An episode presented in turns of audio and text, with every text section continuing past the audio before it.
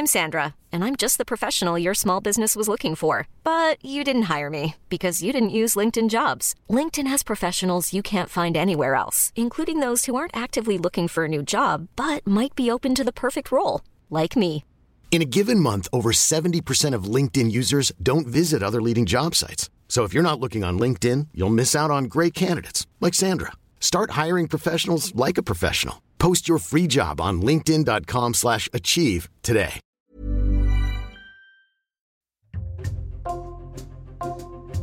Bonjour, c'est Jules Lavie pour Code Source, le podcast d'actualité du Parisien.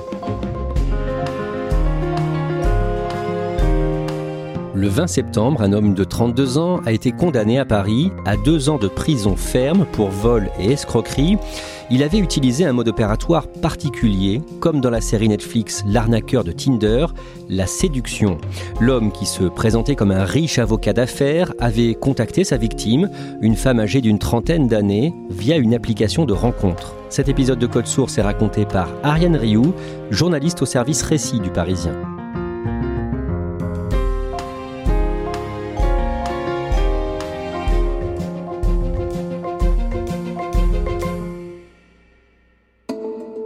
Le mercredi 20 septembre, au tribunal judiciaire de Paris, dans le 17e arrondissement, un homme de 32 ans, prénommé Aurélien, va être jugé pour vol et escroquerie.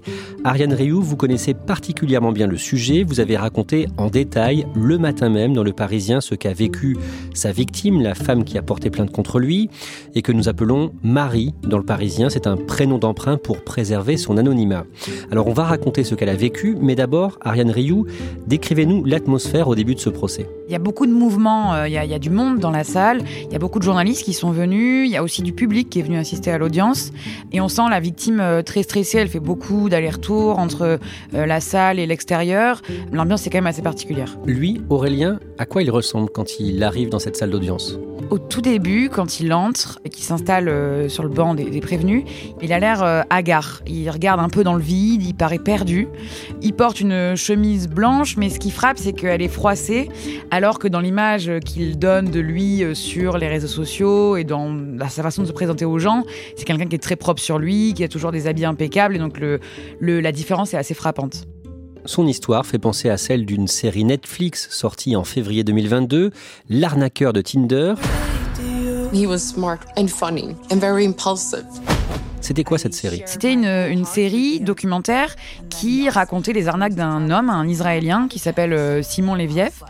Et en fait, il avait un mode opératoire. Il avait pour habitude de rencontrer des femmes sur les applications de rencontre, enfin sur Tinder notamment. Et il étalait sa richesse, il se montrait euh, euh, avec ses beaux habits, dans ses voitures de luxe. Et il jouait un peu le romantique euh, jusqu'à les séduire totalement et euh, finir par les voler. The man I loved was never real. Everything's a lie. Devant le tribunal judiciaire de Paris, Aurélien doit répondre de vol et escroquerie au préjudice de Marie. Comment est-ce qu'il se défend? Bah, il se défend assez mal, à vrai dire, parce que euh, ses réponses sont, assez incohérentes. Il dit que quand il l'a volé, c'est parce qu'il s'était senti euh, acculé, euh, dos au mur, qu'il avait peur de lui avouer à Marie sa, sa vraie identité, qu'il avait peur de se retrouver à la rue et qu'il a été un peu obligé de le faire.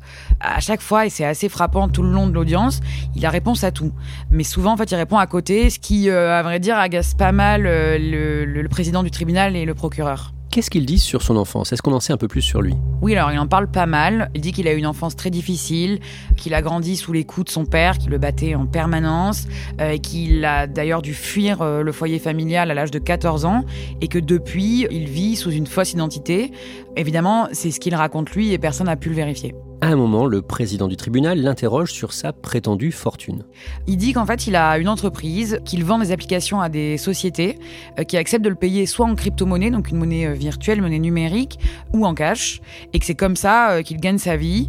Il dit qu'il a d'ailleurs beaucoup de crypto-monnaies, que le plus gros contrat qu'il a signé s'élève à 150 000 euros, mais quand le président lui rétorque qu'il n'y a aucune trace de ça, il continue de nier. Là, à ce moment-là, pour être clair, j'imagine que la plupart des gens présents ne le croient pas. Non, on sent euh, les mous dubitatifs dans l'assistance. Personne n'a l'air de croire euh, ce qu'il raconte, mais lui euh, continue d'affirmer qu'il a cet argent et qu'il est très riche. Il y a un homme qui connaît très bien le cas d'Aurélien, c'est un ancien gendarme, le major Jan Zint. Un jour, en 2019, il l'a arrêté pendant un contrôle routier dans le département du Var. Oui, alors à l'origine, c'est juste un contrôle routier euh, comme un autre. Le gendarme veut euh, contrôler les papiers d'identité d'Aurélien. Euh, à ce moment-là, il roule dans une, grosse BMW. Sauf qu'Aurélien lui explique qu'il n'a pas ses papiers et qu'il se les a fait voler. Et en fait, au lieu de faire profil bas, comme on aurait pu attendre d'une personne peut-être classique, là, il se lance dans un long monologue sans queue ni tête. Il lui explique qu'il est américano-suisse, que c'est un riche héritier, qu'il est en pourparler pour acheter des diamants en Belgique, euh, toute son histoire paraît tirée par les cheveux. Et le gendarme, le major Zint, doute tout de suite de ce que dit le, le jeune homme, il l'emmène au poste. Que se passe-t-il ensuite? Donc il l'emmène au poste officiellement pour euh, prendre sa plainte pour le, vol de ses papiers, mais en fait il a une autre idée en tête, il veut vérifier son identité. Et quand il le fait, il n'en euh, croit pas ses yeux, là il y a le casier judiciaire d'Aurélien qui défile sur son ordinateur, il s'aperçoit qu'il a été condamné pour une quarantaine de faits, et euh, le gendarme s'aperçoit aussi qu'il est sous le coup d'un mandat d'arrêt, qu'en fait il est recherché par les forces de police. Dans cette voiture, dans cette BMW, Aurélien n'était pas seul. Non, il était accompagné euh, par une dame qui a 66 ans et qui se présente euh, comme sa compagne. Et la BMW qu'Aurélien conduisait appartient à cette femme, à ce moment-là, le major Jan Zint alerte cette femme sur la personne d'Aurélien. Oui, et en fait, elle tombe des nues. Elle explique que ça fait un an qu'ils sont ensemble et qu'elle l'entretient. C'est elle qui lui paye tous ses déplacements, qui lui paye des habits. Et en fait, elle est complètement euh, amoureuse de lui parce qu'elle va même, euh, une fois qu'il va partir en prison, elle va même continuer à aller le voir en prison. Elle va même laver son linge et elle va permettre aussi à ce qu'il sorte un peu plus rapidement de prison parce qu'elle va affirmer qu'elle va l'aider à se réinsérer, qu'il a un logement, qu'il a un travail. Sauf que le jour où il sort de prison, il passe une journée avec elle. Parce qu'en fait, dès le lendemain, il s'enfuit et il lui vole ses affaires. Ariane Rioux, vous avez échangé longuement avec le Major Zint. Suite à cette affaire en 2019, le jeune homme a été condamné, la presse locale a parlé de lui et le gendarme a été contacté ensuite par d'autres victimes. Il pense qu'Aurélien a abusé de la confiance d'un nombre assez important de femmes. Oui, en fait, euh, depuis 2019, euh, euh, il a continué à recevoir des mails de proches de victimes ou de victimes qui s'inquiétaient d'avoir été en contact avec Aurélien.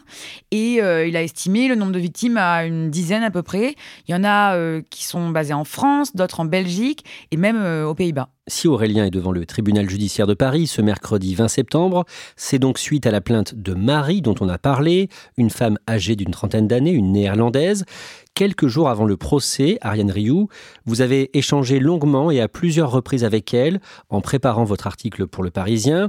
D'abord, pour qu'on puisse se l'imaginer, à quoi est-ce qu'elle ressemble? Elle veut garder l'anonymat parce qu'elle a honte de ce qui lui est arrivé.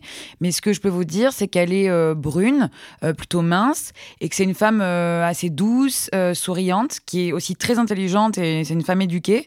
Et ce qui me frappe en lui parlant, c'est que c'est une femme qui est assez battante. La mésaventure qu'elle a connue et qu'on va raconter maintenant débute au printemps 2023. À ce moment-là, qui est-elle? Que fait-elle dans la vie? Alors Marie, donc elle vit à Amsterdam. Elle travaille dans une grosse entreprise. Elle a un très bon poste euh, et elle est célibataire. Il lui arrive de temps en temps d'aller sur des applications de rencontres. Un jour, en mai 2023, alors qu'elle vient de passer une journée à Bruxelles, en Belgique, et qu'elle rentre chez elle à Amsterdam, aux Pays-Bas, elle reçoit une notification. Oui, en fait, elle a matché avec un homme euh, sur l'application de rencontre Bumble. Son nom, c'est Charles Kempinski. Il dit qu'il a 37 ans. Et sur sa photo de profil, on le voit en costume, affairé derrière son ordinateur. Tout de suite, il est très entreprenant avec elle, même euh, assez charmeur. Elle dit qu'il lui plaît beaucoup, qu'elle le trouve assez beau. Marie consulte les réseaux de cet homme. Oui, elle va notamment sur son profil euh, LinkedIn, son réseau professionnel. Elle s'aperçoit qu'il est avocat d'affaires, qu'il est installé à New York, qu'il a fait de grandes études notamment à Harvard.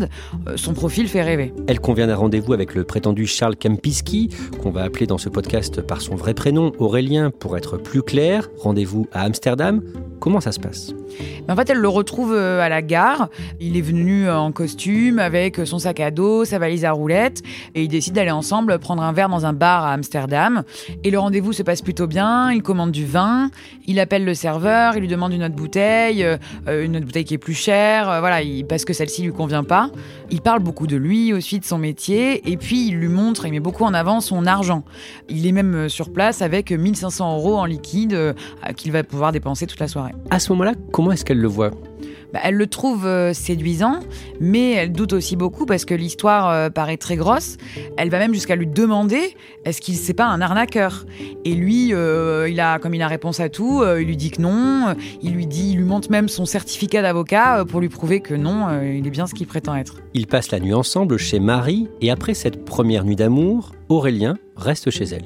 Oui, et ça la surprend. Elle me dit euh, un homme normal euh, serait parti. Lui, il a voulu rester.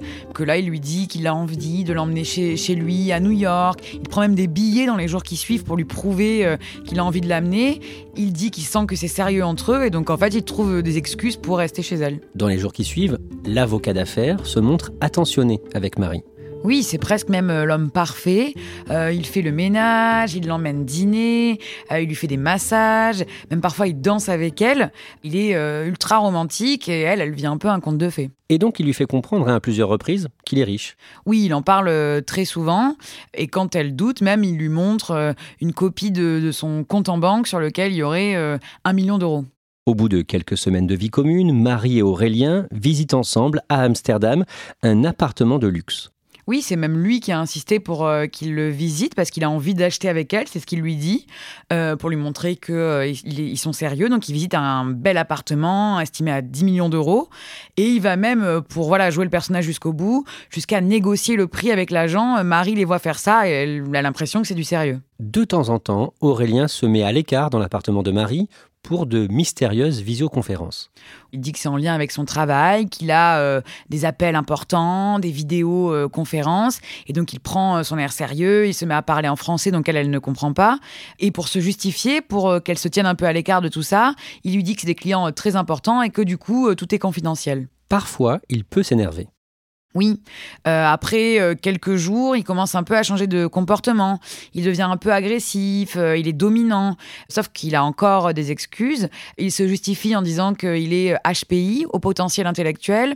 Il dit aussi qu'il souffre du syndrome d'Asperger, ce qui fait qu'il serait moins à l'aise en société et ça provoquerait son agressivité. Est-ce que par moment, Marie a des doutes sur Aurélien? On l'a dit, elle a eu un doute dès le premier soir, mais est-ce qu'elle doute encore plus quand le temps avance? Et d'ailleurs, est-ce qu'elle avait vu la fameuse série Netflix, L'arnaqueur? Oui, elle l'avait vu à peu près un an et demi avant leur rencontre. Elle fait le parallèle, euh, elle doute en permanence. Même ses amis la font douter, ils trouvent que c'est louche, son comportement. Euh, sauf que lui, bah, comme d'habitude, il a réponse à tout. Et puis surtout, elle, elle se dit que s'il y a 1% de chance que tout ça soit vrai, elle a envie d'y croire. Et elle lui fait des cadeaux. Oui, en fait, au tout début, euh, c'est Aurélien, la première semaine, qui va lui payer des choses. Et puis très vite, en fait, euh, ça bascule. Elle va se mettre, elle, à lui payer des dîners dans des endroits chics parce que c'est ce qu'Aurélien euh, demande. Il est aussi très friand d'escapades le week-end, donc elle lui offre. Il lui dit qu'il s'est fait voler sa valise, donc elle va se mettre à lui offrir des vêtements aussi. En tout, elle va dépenser plusieurs milliers d'euros pour lui. Un jour, il la demande en mariage. Oui, alors là, c'est le clou du spectacle.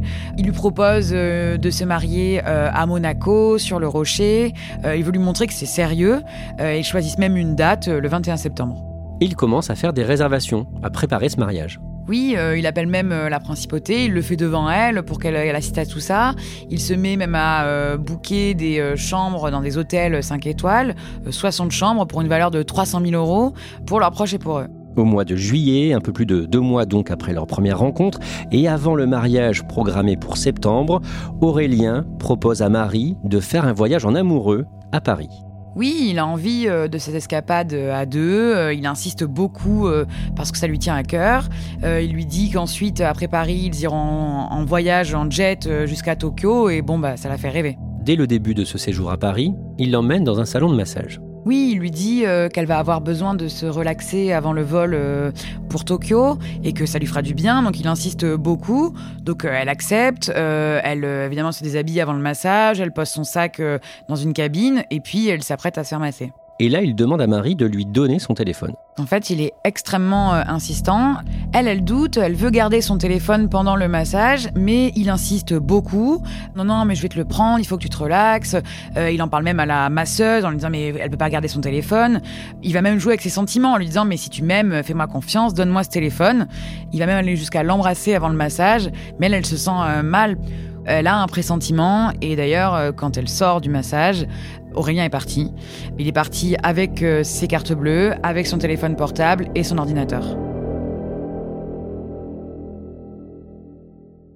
Après ce départ précipité et ces vols, Marie porte plainte. Elle apprend que le lendemain des réservations des chambres à Monaco pour le soi-disant mariage, Aurélien avait rappelé tous les hôtels pour annuler. Et c'est donc suite à la plainte de Marie qu'Aurélien est jugé le mercredi 20 septembre devant le tribunal judiciaire de Paris. On en revient donc au début de cet épisode de Code Source. Ces arguments, ces réponses ne semblent pas convaincre le président du tribunal. Aurélien A est condamné à deux ans de prison ferme. Le soir même, il est placé en détention. Ariane Rioux, d'un mot, comment est-ce qu'il réagit? Bah, il garde euh, la tête euh, baissée. Euh, il avait demandé la clémence au juge, il s'est excusé plusieurs fois. Il avait admis qu'il avait fait une bêtise et qu'il l'a regretté. Mais comme il a déjà été condamné avant plusieurs fois et parfois à du sursis, qu'il n'a jamais respecté les conditions du sursis, la récidive a motivé cette peine qui est quand même assez lourde. Et après cette condamnation, que dit Marie? Elle est assez pudique sur ce qu'elle ressent. Ce qu'elle dit, c'est quand même qu'elle est soulagée, qu'il ne fasse plus de victimes pendant quand même un certain temps. Ça a été dur quand même pour elle de venir euh, jusqu'à Paris pour cette audience, euh, de le voir. Elle était très inquiète à l'idée de le voir, de le confronter, de voir ce qu'il allait dire. En plus, elle parle pas français, donc ça a été assez compliqué. Mais euh, voilà, elle, s'est sentie quand même courageuse. Elle a eu envie de venir pour montrer au juge que la victime était quelqu'un, qu'elle avait été touchée. Et, elle est là aussi pour les autres femmes qui n'ont pas pu le faire avant.